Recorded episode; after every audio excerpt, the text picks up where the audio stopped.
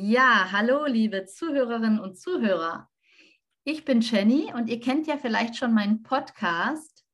In diesem Podcast habe ich meine Geschichte erzählt als Frühchenmama, wie es mir ergangen ist. Und ähm, es ist mir ganz wichtig, dass nicht nur ich von mir erzähle, sondern dass ganz viele andere Menschen hier auch zu Wort kommen können mit ihren Themen, wie sie ähm, Sachen empfunden haben, wie sie sich gefühlt haben und äh, was ihre Learnings sind. Und heute habe ich das große Glück, und ich freue mich total, dass ich einen Gast heute habe und das ist die liebe Anni, die ich bei einem Seminar kennengelernt habe. Und die Anni, die wird sich jetzt auch gleich vorstellen und mal so sagen, was es ja so über sie zu sagen gibt und wie sie das ja findet, wenn ich sie so als Frühchenmama vorstelle. Hallo Anni. Hallo Jenny.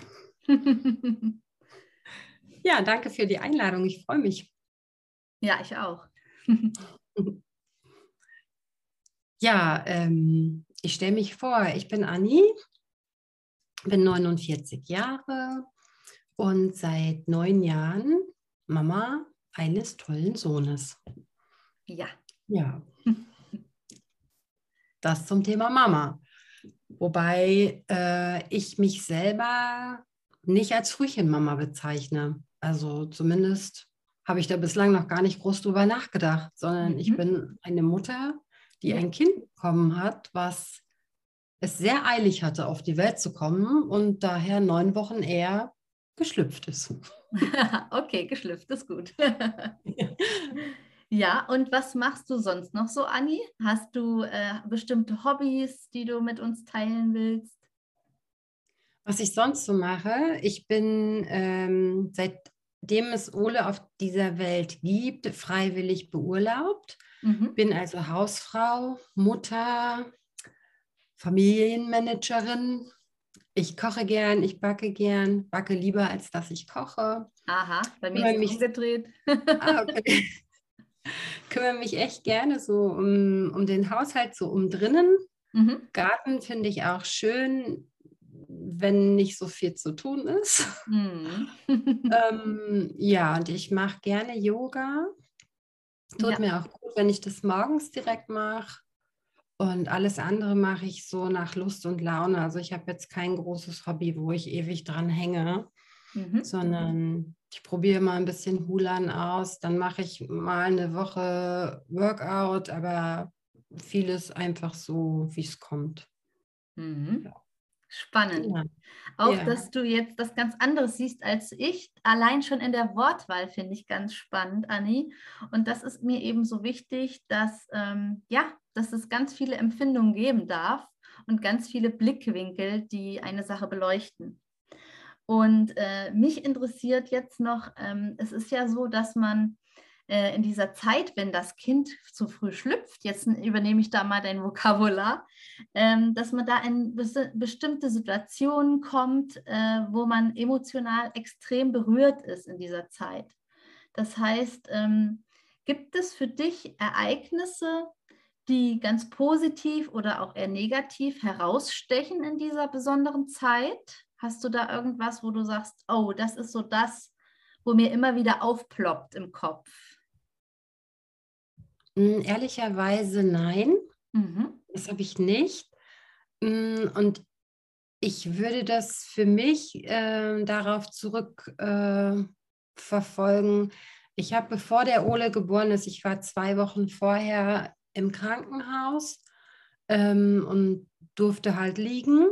Ja. Weil er halt sehr weit unten saß. Und es lief dann auch äh, schon eigentlich auf einen geplanten Kaiserschnitt hinaus ähm, für mhm. Ende Februar.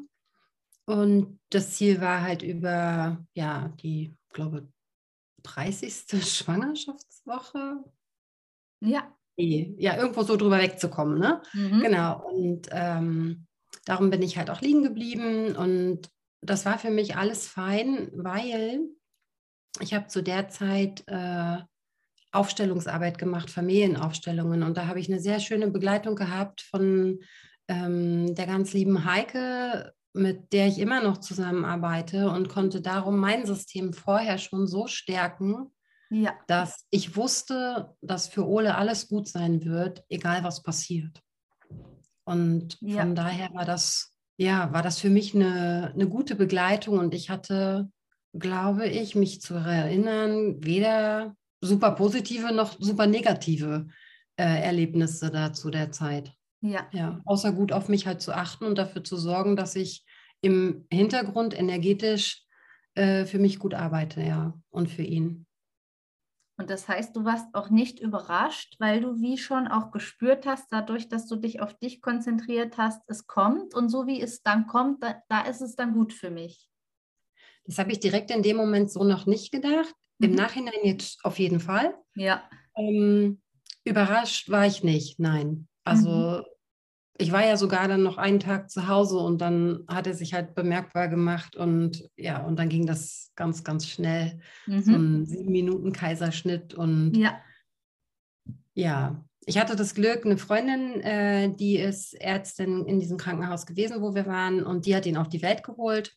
Äh, da hatte ich großes Vertrauen und wusste von daher rein fachlich alles äh, gut. Ich bin Schön. da in guten Händen. Ja. Und äh, in Summe hatte ich vorher für mich gut gesorgt. Und ja, ich glaube, ähm, wer noch eher was dazu sagen könnte, wäre mein Mann, also der Papa von, äh, ja. von Ole. Weil für den war das ganz gruselig, äh, weil der eben nicht dabei sein konnte mhm. zu dem Zeitpunkt. Und er wusste, als er dann ankam, nicht, was mit uns ist. Ja. Also den hat es emotional für den Moment äh, mehr aus der Bahn geschmissen, als das ja. für irgendwas anderes war. Ja. Und das finde ich jetzt auch interessant, dass du das erzählst, weil bei mir ist es zum Beispiel da auch wieder ganz andersrum. Also alles, was ich sehr emotional und aufregend und äh, im Nachhinein ja auch schwierig fand, ähm, sieht mein Mann auch mit ganz anderen Augen, weil er so mit dem logischen, faktischen eher dran geht und da auch eher sagt eben, ähm, ja, dass eben vieles ja auch gut gelaufen ist und sehr, wir sehr gut versorgt waren da im Krankenhaus.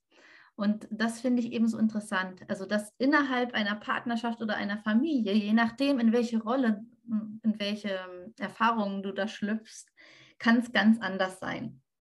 Und das ist echt spannend zu hören.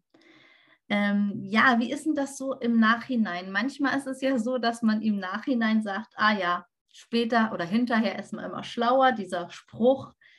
Ähm, hättest du dir jetzt im Nachhinein betrachtet etwas anderes gewünscht, eine andere Reaktion oder Umstände, die anders gewesen sind? Oder ist das für dich okay so? Ähm, ich sag mal so, letzten Endes hat ja immer alles so seinen Grund und seine Berechtigung. Mm, was ich heute, glaube ich, anders machen würde, wäre das Dasein vor Ort. Dadurch, dass es ähm, ja ein Kaiserschnitt war, der so schnell ging, ähm, hatte ich quasi das Glück, noch eine Woche mit im Krankenhaus sein zu können, während Ole ähm, auf der Frühchenstation war und musste quasi immer nur eine Etage überwinden, um zu ihm zu kommen. Ja. Ähm, und er war in Summe fünf Wochen auf der Station. Und die anderen vier Wochen, wo ich dann halt entlassen wurde, bin ich halt immer hingefahren. Mhm. Ähm, morgens äh, und abends. Und es gab so irgendwie Besucherzeiten. Und das würde ich heute anders machen. Ich würde mich heute nicht mehr nach Hause schicken lassen, sondern wäre noch viel mehr bei ihm. Ja. Ähm, ja, einfach, weil ich das wichtig finde, äh, dieses ich habe ihn auf der Brust gehabt und alles klar, dieses, ähm, das war schon alles da. Mhm. Nur heute würde ich nicht mehr so freiwillig den Raum verlassen. Ja. Also wie muss man Auch wenn da viel Trubel war, ne? Mhm. Wie muss man sich das dann vorstellen? Also dann wurde gesagt, ähm, jetzt ist die Zeit beendet, du kommst später oder wie genau? Also hattest du denn auch Zugriff oder musstest du da läuten bei dem, bei dieser Station? Weißt du das noch? Ja, ich musste, ich durfte läuten. Äh, mhm. Äh, dann ging es immer durch so eine, so eine kleine Hygieneschleuse. Mhm. Ja. Ähm, mit so einem, ich weiß gar nicht, hatten, nee, am Ende dann nicht mehr. Am Anfang war es, glaube ich, sogar noch mit so einem Kittel ähm, und dann auch so einem Stuhl, den musste ich immer selber desinfizieren. Ja. Hm, genau, also es war so eine Hygieneschleuse, hieß das, glaube ich, auch. Mhm. Und äh, ja, da gab es halt ja, feste Zeiten irgendwo auch, ne? Ja. Klar, verstehe ich. Da waren, ich glaube, auf der Station, das war eine große Frühchenstation hier für unseren Ort, waren 20 Kinder und Ole war schon eins der großen mit 1700 Gramm. Da waren auch echt kleine ja. mit 500 Gramm, ne? Mhm. Und ähm, ja, da gab es halt Zeiten, wo die dann auch zugedeckt wurden, ähm, wo die, die Brotkästen ein bisschen verdunkelt wurden, damit die dann nachts auch schlafen können. Und mhm.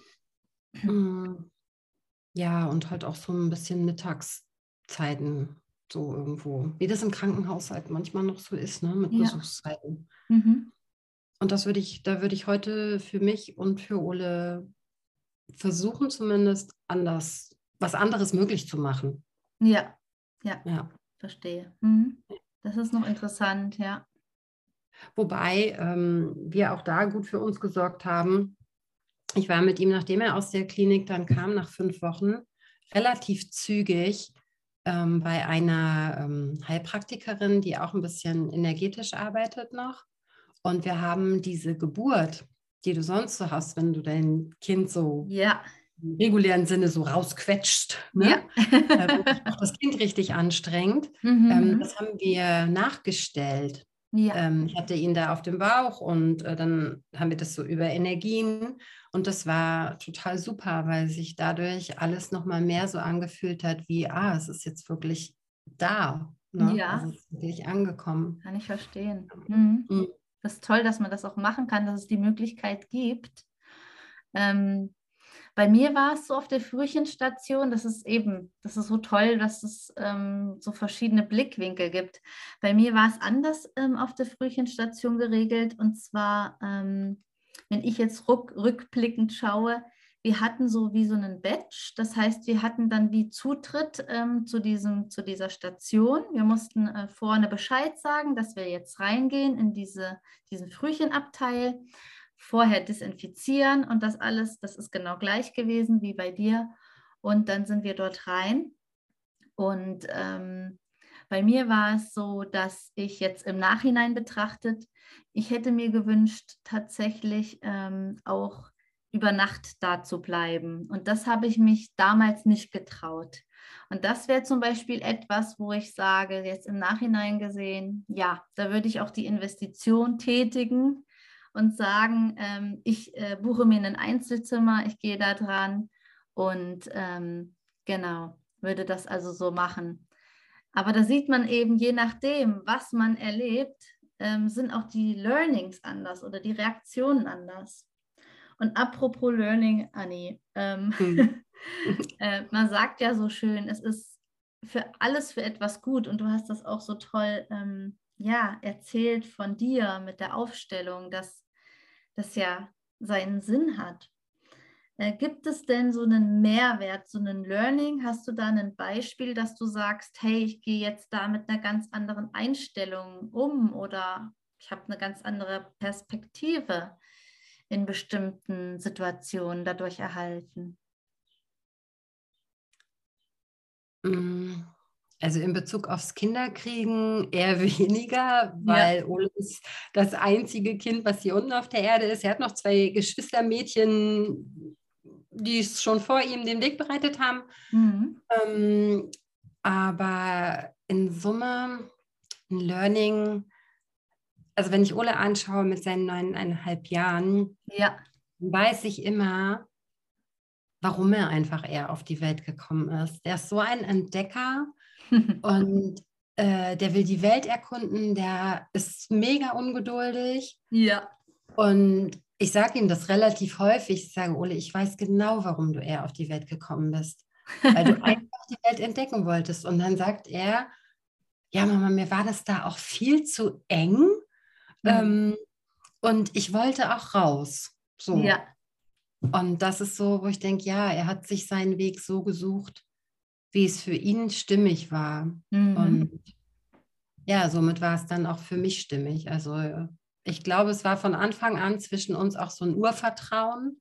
Mhm. Und es ist auch nach wie vor so, man sagt ja so, du gähnst nur mit Menschen mit, äh, wenn du sie auch sympathisch findest. Bei ja. Ole und mir ist es aber so, er gähnt und ich gähne direkt hinterher. Und ähm, es, ist, es ist einfach irgendwie auch witzig so zu sehen nach dieser Zeit jetzt, nach diesen neuneinhalb Jahren und äh, dass der Papa, der Olli, dann auch sagt, das gibt's doch nicht, dass ihr das immer noch so macht. Genau, ne? da habt ihr gut trainiert, so nach dem, ne? ja, ich sage, ja, es ist wie es ist. Also ja. ja, genau. Und dieses, genau, es passiert alles so zur rechten Zeit und es spiegelt sich so in seinem Wesen wieder. Ja. ja. Das ist möglicherweise ja. das jetzt so ist oder von mir eine Interpretation, keine mhm. Ahnung, aber wir sind uns da im Prinzip beide, also Ole und ich, äh, mhm. sicher, dass das nur so sein kann. Und dass ihr ja. dann auch so den Spaß drüber macht, das finde ich eben auch noch irgendwie, ja, so schön, dass man dann sagen kann, eben, du hast es eilig und ähm, es ist okay, dass du es eilig hattest, dass man das gar nicht bewertet, sondern dass man sagt, das ist völlig okay. Und ja, ähm, ja die Miriam ist auch sehr hippelig, das stimmt. Also sie hat das auch mit dem Ungeduldigsein. Und ähm, auch mit dem zur Welt kommen, als du das erzählt hast, das fand ich jetzt sehr ähm, schön, dass man, dass ähm, du da diese Geburt auch nochmal wie, ähm, ja, für dich und für ihn, dass das euch nochmal geschenkt wurde, dass ihr das erleben durftet.